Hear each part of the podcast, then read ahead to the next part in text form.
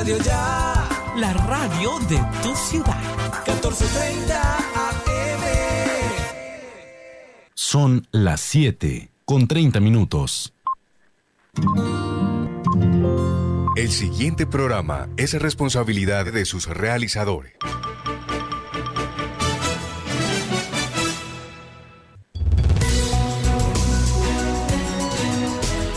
Cada sábado se abre Agenda de Noticias. Somos información y análisis. Información y análisis. Los hechos del Caribe colombiano y del mundo los llevamos a ustedes en 30 minutos. Salud, tecnología, deportes, cultura e innovación. En Agenda de Noticias. Con Rodolfo Rodríguez y Laura Matos. Los sábados a las 7 y media de la mañana por Radio Ya. Agenda de noticias, información y análisis con Laura Matos y Rodolfo Rodríguez.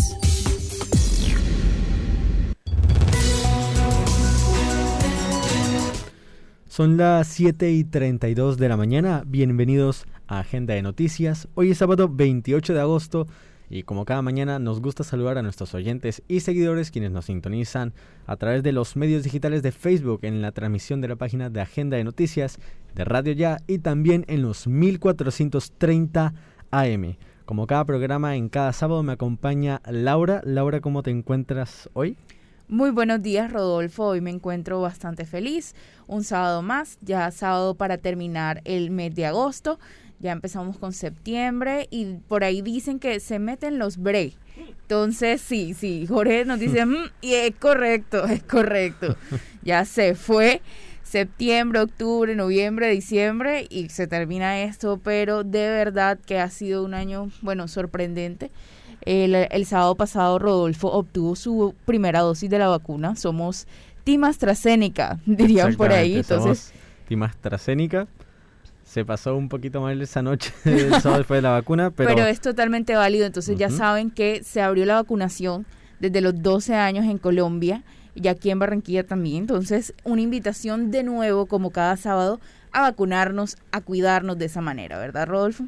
Exactamente Laura, y es que eh, se ha notado en, en, todos los puntos de vacunación desde que abrieron, desde que abrieron desde 15 en adelante, yo he visto imágenes de que se ha llenado, o sea, para, por ejemplo, el Elías Chewin parece que estuviera jugando un equipo algún partido porque eso estaba repleto y ahora que se abrió para de 12 en adelante pues va a estar con más razón lleno así que los jóvenes están dando la cara. Así, que por, de recomendación si se quieren vacunar muy rápido es mejor que lleguen si acaso como media hora antes de que abran los puestos de vacunación para que así ya cuando estén abiertos ustedes entren esperan los vacunan y listo.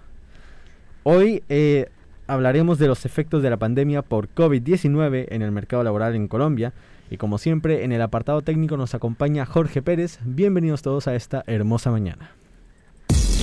En Agenda de Noticias, Laura Matos. Teniendo en cuenta los efectos de la crisis sanitaria sobre el mercado laboral en Colombia, Fedesarrollo y ANIF organizaron esta semana un seminario virtual para presentar propuestas que permitan llevar al empleo a los niveles prepandemia, para lo que se necesitaría recuperar cerca de 2 millones de empleos. En esta emisión escucharán los análisis de centros de estudios económicos como Fedesarrollo y ANIF, al igual que del Gobierno Nacional. En primera instancia, el director de Fedesarrollo, Luis Fernando Mejía nos cuenta que existen unas proyecciones económicas positivas de organismos multilaterales. Sin embargo, nos dice que debemos tener en cuenta los comportamientos en los precios del petróleo y del dólar. Los pronósticos de crecimiento por parte del Fondo Monetario, el Banco Mundial, la OCDE, el mensaje esencial, como ya lo mencionaron también el señor ministro y el señor subdirector, es que ha venido aumentando sustancialmente ese pronóstico del crecimiento económico para este año y para el siguiente. El Fondo Monetario estima que la economía mundial este año se va a expandir una tasa del 6%. América Latina ha subido sustancialmente a un 5,8%. Hace algunos meses el Fondo Monetario estimaba una tasa de crecimiento cercana al 4,6%. Así que en general han venido mejorando los pronósticos de crecimiento, en parte por los avances relacionados con la vacunación, especialmente en las economías más avanzadas, pero también por señales de reactivación en economías emergentes, como es el caso también, por supuesto, de Colombia. Un elemento fundamental que influye en eh, la economía colombiana tiene que ver con la evolución del precio del petróleo y también, por supuesto, de manera muy estrecha lo que pasa con la tasa de cambio. Eso es lo que ustedes ven en esta gráfica que muestra la evolución de estas dos variables desde el 2010. Es el precio del Brent, que es la canasta de referencia para Colombia.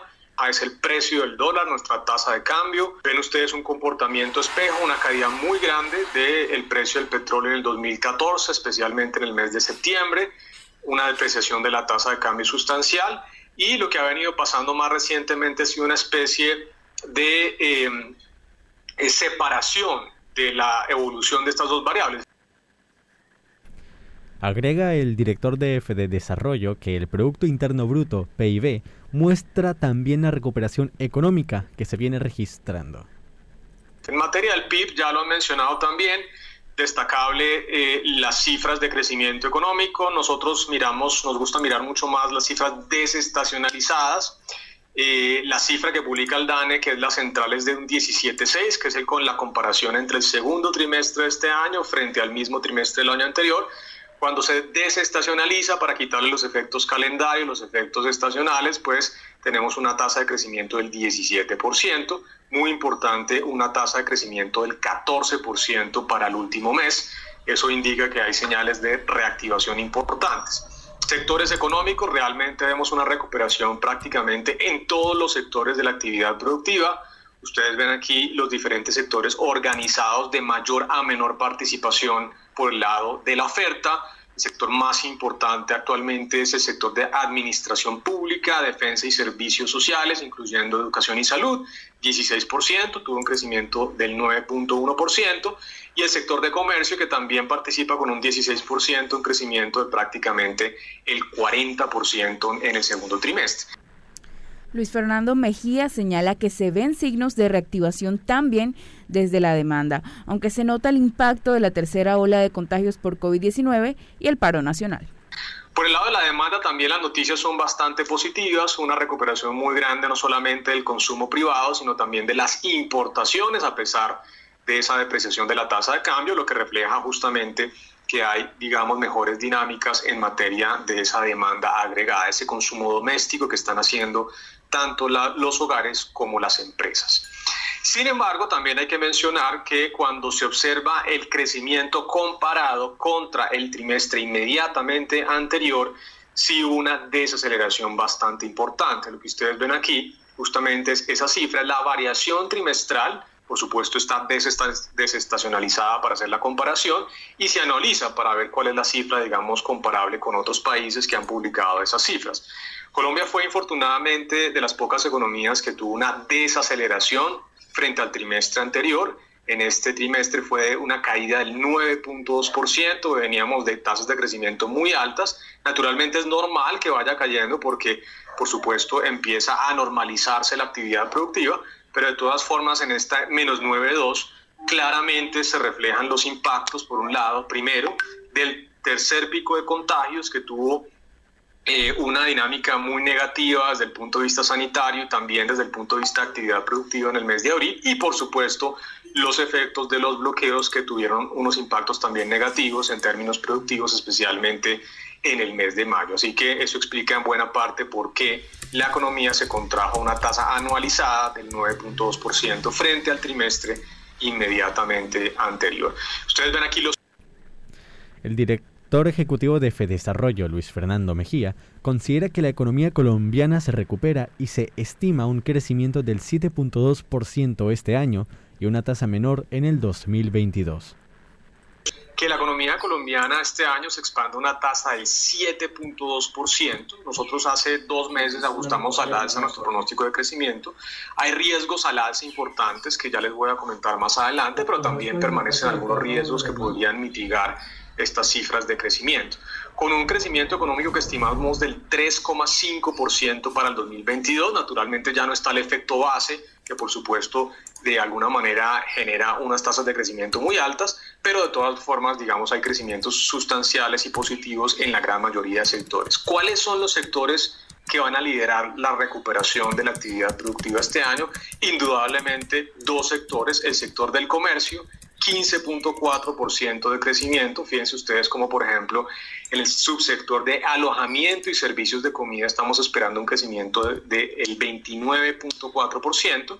Y, y finalmente el sector de la industria que va a ser el sector tal vez de los grandes, importantes de segundo mayor crecimiento, 13.2%, en parte reflejando de nuevo pues la, eh, el deterioro de la actividad productiva del año anterior, pero también, también reflejando genuinas señales de reactivación productiva en estos dos sectores tan importantes, no solamente desde el punto de vista de valor agregado, sino también desde el punto de vista de generación de empleo. Por su parte, Rodolfo, el presidente de ANIF, la Asociación de Instituciones Financieras, Mauricio Santamaría, manifiesta que la economía está cerca de alcanzar los niveles que tenía antes de la pandemia, contrario a lo que pasa con el empleo.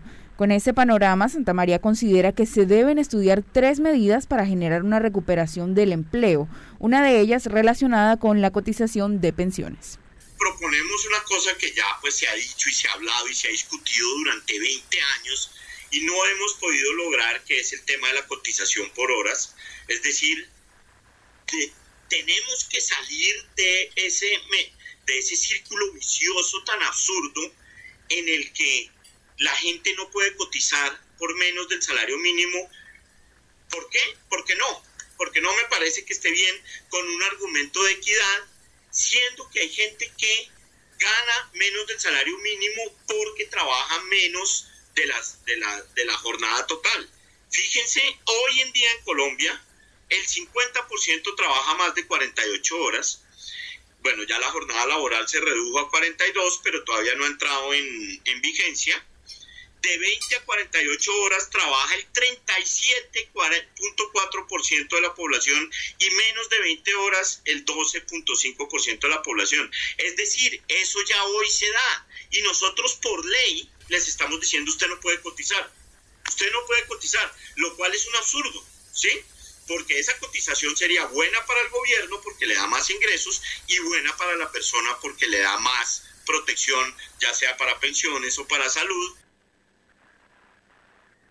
El presidente de ANIF sugiere que se debe pensar también la reducción de cotizaciones de salud de manera progresiva, empezando por los jóvenes los llamados sobrecostos laborales que son muy amplios y debemos empezar por las cotizaciones a salud en el régimen contributivo. Para el 2020 el recaudo de cotizaciones por ahí fue de cerca de 20 billones y medio de pesos, que son casi el 40% de los recursos del sistema de salud. Y eso hay que pasarlo a otros impuestos, manteniendo la, la progresividad que hoy tiene. Por supuesto, no, eso no se puede hacer de una, por eso lo que proponemos es que esas, en una primera etapa, esas contribuciones pasen a ser parte del presupuesto a través de otros impuestos para los jóvenes entre 18 y 25 años, después para las mujeres en los sectores prioritarios que vimos durante la presentación que no emplean mujeres, hay que tener mayor empleo de mujeres allí y después para todos los trabajadores. Si esta, si este tipo de medidas no se toman, va a ser difícil que salgamos de, de lo que Daniel Gómez llamaba un problema estructural que hace que Colombia tenga alto desempleo y alta información. Mauricio Santamaría también nos dice que el país debe afrontar una discusión bastante interesante, que es esta de fijar salarios mínimos diferenciales por ciudades. Un tema que también se ha discutido mucho es el tema de los salarios diferenciales regionales y también la discusión se vuelve un tema absurdo, que, si es que usted cree que un trabajador en, en, en la ciudad X vale menos que en la ciudad Y. No, yo no creo eso. Lo que dice la realidad es que en Bogotá los ingresos laborales promedios son más del doble que en las ciudades, eh, que en ciudades como Cúcuta y Montería.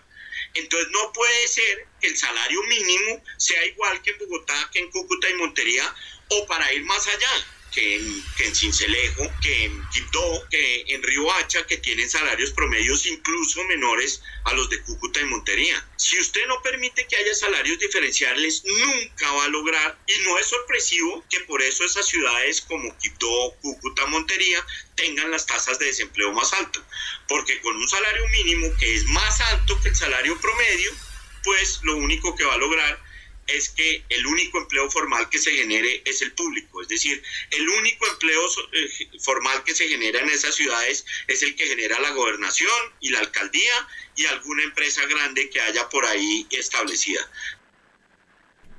Y es que Laura, tal vez también los, los que nos sintonizan ahora mismo se preguntarán, ¿cuál es el análisis del gobierno nacional sobre este tema? Pues les contamos después de esta pequeña pausa en Agenda de Noticias, así que no se despeguen, somos información y análisis. Encuéntranos en Twitter y Facebook como arroba a noticias arroba a noticias Somos información y análisis. Te tengo la última. Ah, ¿de qué más? Cuenta. Ah, primo, vengo de pagar los impuestos que debía y me hicieron tronco de descuento. ¿Y esa vaina cómo fue? Cuéntame para ver si también salgo de eso, ¿vale? Ya ve, métete en la página de la alcaldía y ahí te explican todo. Te dan hasta el 95% de descuento en los intereses. Relajado. Así sí paga. Ingresa a www.barranquilla.gov.co y conoce los beneficios tributarios vigentes. Así se paga. En Barranquilla, los impuestos sí se ven. Vacunarte es cuidarte de verdad. Vacúnate contra el COVID-19. Si te vacunas, estás protegiendo a tus seres queridos. Acércate al punto asignado o acude a los lugares habilitados en tu ciudad. El virus no se ha ido y la principal medida de protección para ti, tus familiares y amigos es la vacunación. Consulta más información en nuestra página www.nuevaeps.co. Nueva EPS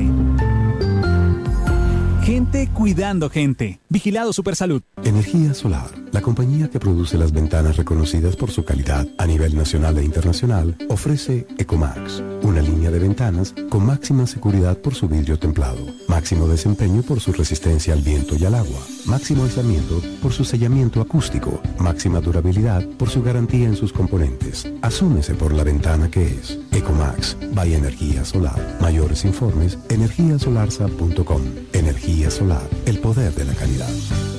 Te tengo la última. Ah, ¿de qué más? Cuenta. Ah, primo, vengo de pagar los impuestos que debía y me hicieron tronco de descuento. ¿Y esa vaina cómo fue? Cuéntame para ver si también salgo de eso, ¿vale? Ya ve, métete en la página de la alcaldía y ahí te explican todo. Te dan hasta el 95% de descuento en los intereses. Relajado. Así sí paga. Ingresa a www.barranquilla.gov.co y conoce los beneficios tributarios vigentes. Así se paga. En Barranquilla, los impuestos sí se ven. Vacunarte es cuidarte de verdad. Vacúnate contra el COVID-19. Si te vacunas, estás protegiendo a tus seres queridos. Acércate al punto asignado o acude a los lugares habilitados en tu ciudad. El virus no se ha ido y la principal medida de protección para ti, tus familiares y amigos es la vacunación. Consulta más información en nuestra página www.nuevaeps.co. Nueva EPS. Gente cuidando gente. Vigilado Supersalud. Energía Solar, la compañía que produce las ventanas reconocidas por su calidad a nivel nacional e internacional, ofrece Ecomax, una línea de ventanas con máxima seguridad por su vidrio templado, máximo desempeño por su resistencia al viento y al agua, máximo aislamiento por su sellamiento acústico, máxima durabilidad por su garantía en sus componentes. Asúmese por la ventana que es Ecomax, by Energía Solar. Mayores informes, energiasolarsa.com. Energía solar, el poder de la calidad. Te tengo la última. Ah, ¿de qué más? Cuenta. Ah, primo, vengo de pagar los impuestos que debía y me hicieron tronco de descuento. ¿Y esa vaina cómo fue? Cuéntame para ver si también salgo de eso, ¿vale? Ya ve, métete en la página de la alcaldía y ahí te explican todo. Te dan hasta el 95% de descuento en los intereses. Relajado. Así sí paga. Ingresa a www.barranquilla.gov.co y conoce los beneficios tributarios vigentes. Así se paga. En Barranquilla, los impuestos sí se ven. Vacunarte es cuidarte de verdad. Vacúnate contra el COVID-19. Si te vacunas, estás protegiendo a tus seres queridos. Acércate al punto asignado o acude a los lugares habilitados en tu ciudad. El virus no se ha ido y la principal medida de protección para ti, tus familiares y amigos es la vacunación. Consulta más información en nuestra página www.nuevaeps.co. Nueva EPS. Gente cuidando gente. Vigilado Supersalud. Energía Solar la compañía que produce las ventanas reconocidas por su calidad a nivel nacional e internacional, ofrece Ecomax, una línea de ventanas con máxima seguridad por su vidrio templado, máximo desempeño por su resistencia al viento y al agua, máximo aislamiento por su sellamiento acústico, máxima durabilidad por su garantía en sus componentes. Asúmese por la ventana que es. Ecomax, vaya Energía Solar. Mayores informes, energiasolarsa.com. Energía solar, el poder de la calidad. En Agenda de Noticias, Laura Matos.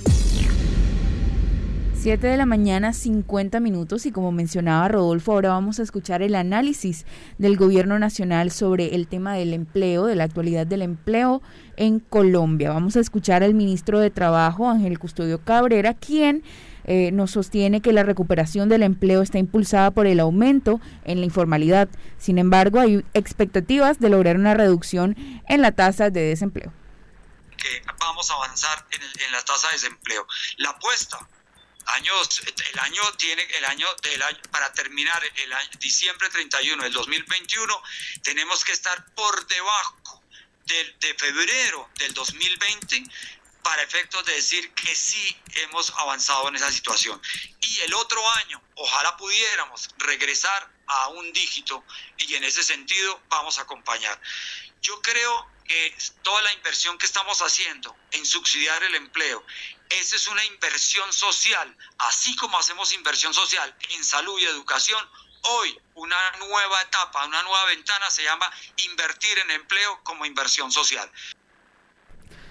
El ministro Custodio Cabrera aprecia que el mercado informal es el más delicado. Por eso cualquier cierre de la economía inmediatamente repercute en el mercado formal. el, todo el, eh, el, el, informe del PILA. Cuando nosotros, cuando hablamos de cerca de 20 millones de personas ocupadas, y únicamente cuando miramos el PILA, en este momento, por ejemplo, en el mes de julio, el reporte es 9.606.714. Si lo comparamos, el empleo formal, lo comparamos con el PILA de junio de 9.812, estamos muy cerca de volver al evento del año 2019, cerca de, cerca de ciento, más o menos 200 mil puestos de trabajo. Eso es lo que nos falta, una diferencia de 230 mil, más o menos es lo que tenemos en, en algunos números.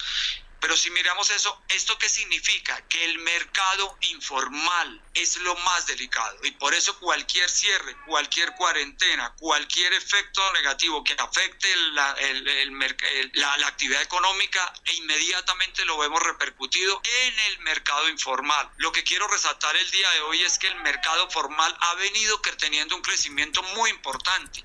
Si miramos enero del 2021 tenemos 9.249, febrero 9 539, marzo 9719, abril 9747 y por efecto de los de, de, los de los fenómenos sociales, mire cómo repercutió automáticamente en mayo y junio cómo se cayó el empleo formal, pasamos de 9700 a 9600 para el ministro de Trabajo, Ángel Custodio Cabrera, la flexibilización de las jornadas laborales, la regulación del trabajo en casa y del teletrabajo permiten proteger el trabajo formal.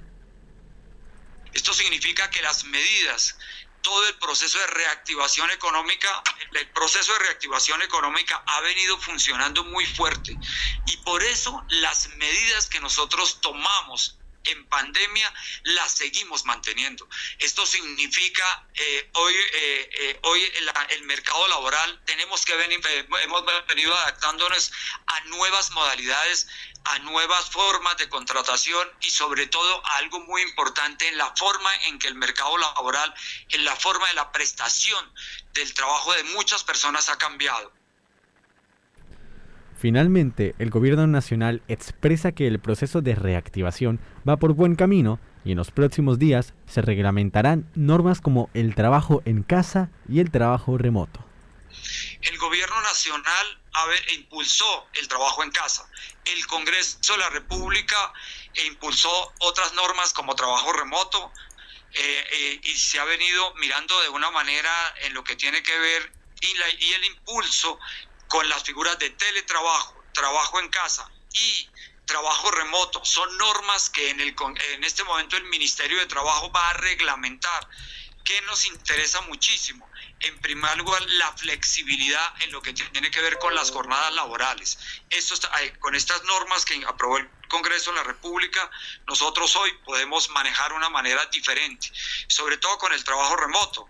Ya no se, no se exige una exclusividad laboral, de igual manera, al reglamentar la figura del, teletrabajo en lo que tiene que ver con los elementos de trabajo por parte del empleador con respecto al trabajador, habilitando todo lo que tiene que ver para la forma de trabajar en casa, esto ha venido haciendo.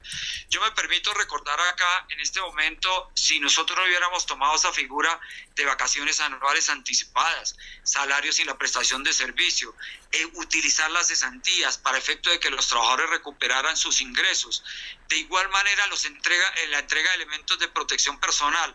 Y esto incluye el Plan Nacional de Vacunación.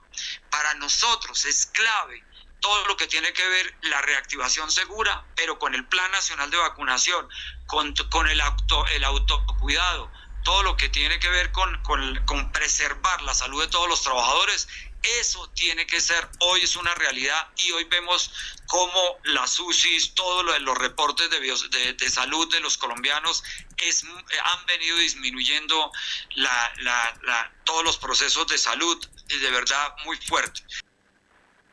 El ministro de Trabajo revela que hay un compromiso de invertir 100 billones de pesos en 465 proyectos con los cuales se podría generar empleo. Ya estamos al final del programa. Son las 7 y 56 de la mañana. Vamos a hacer un saludo también para las personas que nos sintonizaron en el desarrollo del programa, tanto en la página de Agenda de Noticias como Radio Ya. Y también pues un saludo a las personas que nos sintonizaron en los 1430 AM. Un saludo para Jorge Morelos, para Ignacio Acuña, para Marianera Villarreal, para Vilma, Amaos, Alexander Iglesias, José Gravini. Y pues nada, también desearles un buen fin de semana a ustedes y también a las personas que vayan a ver la grabación después de que se termine esta transmisión. Y Laura, ¿algo más que quieras decir? Buen fin de semana para todos, que estén en familia, en compañía, vayan a vacunarse. Y bueno, tendremos Juegos Panamericanos para el 2027 en Barranquilla, entonces también un, un, motivo de orgullo, algo más para agregarle esa pequeña noticia, ese pequeño anticipo a su fin de semana. Que tengan un muy buen sábado.